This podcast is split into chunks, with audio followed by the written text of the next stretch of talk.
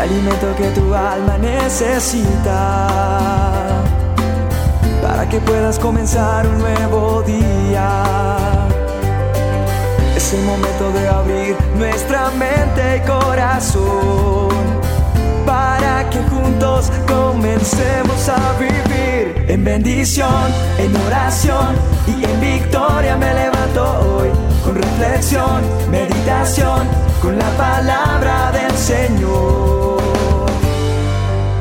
La dosis diaria con William Arana. Hace mucho tiempo un anciano campesino, harto de tener que sufrir para proteger su campo de las tormentas o de la sequía, decidió hablar con Dios. Dios, escúchame por favor, necesito pedirte algo. ¿Qué quieres? respondió el Señor.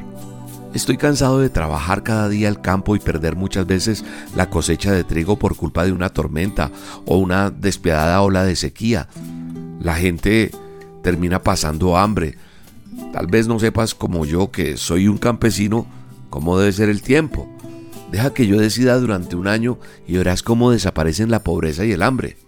Dios le miró compasivo y aceptó.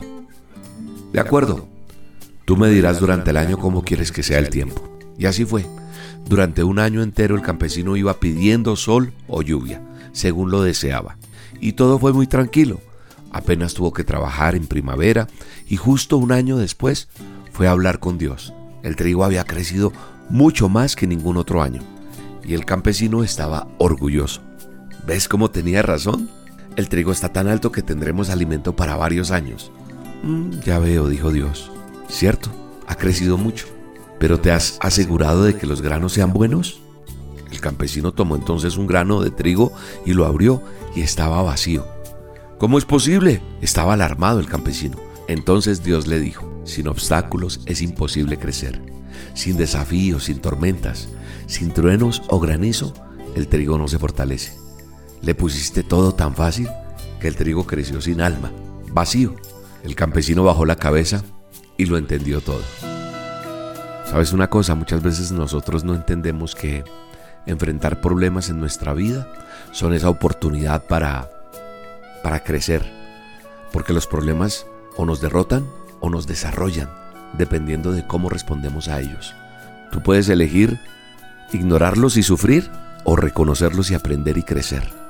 Por eso la Biblia habla de la siguiente manera en Jeremías 15:19. Si te arrepientes yo te restauraré y podrás servirme.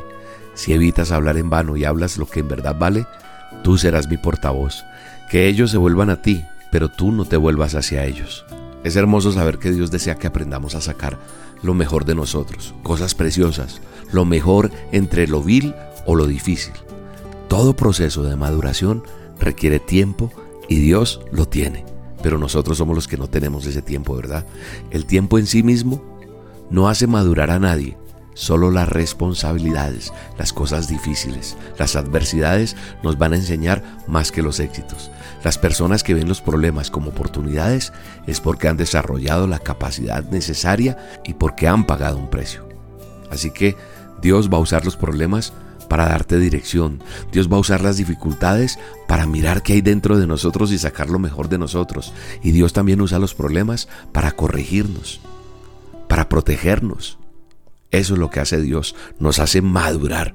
Así que a pesar de todo lo que tengamos que vivir, hoy sencillamente tenemos que entender que el proceso de maduración es el crecimiento que Dios quiere tener porque la adversidad nos va forjando, nos va fortaleciendo. Y Dios está trabajando en ti y en mí. Recuérdalo siempre. No maldigas, bendice. Bendice lo que estás viviendo y verás el resultado que vendrá para ti. Te mando un abrazo y te bendigo en este día. Dios de Abraham, eres Dios que cumplirá cada pacto hasta el final. Una y otra vez te has mostrado fiel y lo volverás a hacer a pesar de la fuerte tempestad. Firme y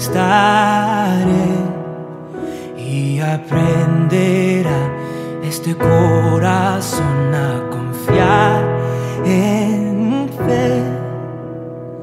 Grande es tu fidelidad a mí. Del amanecer a la noche, serio te alabaré. Grande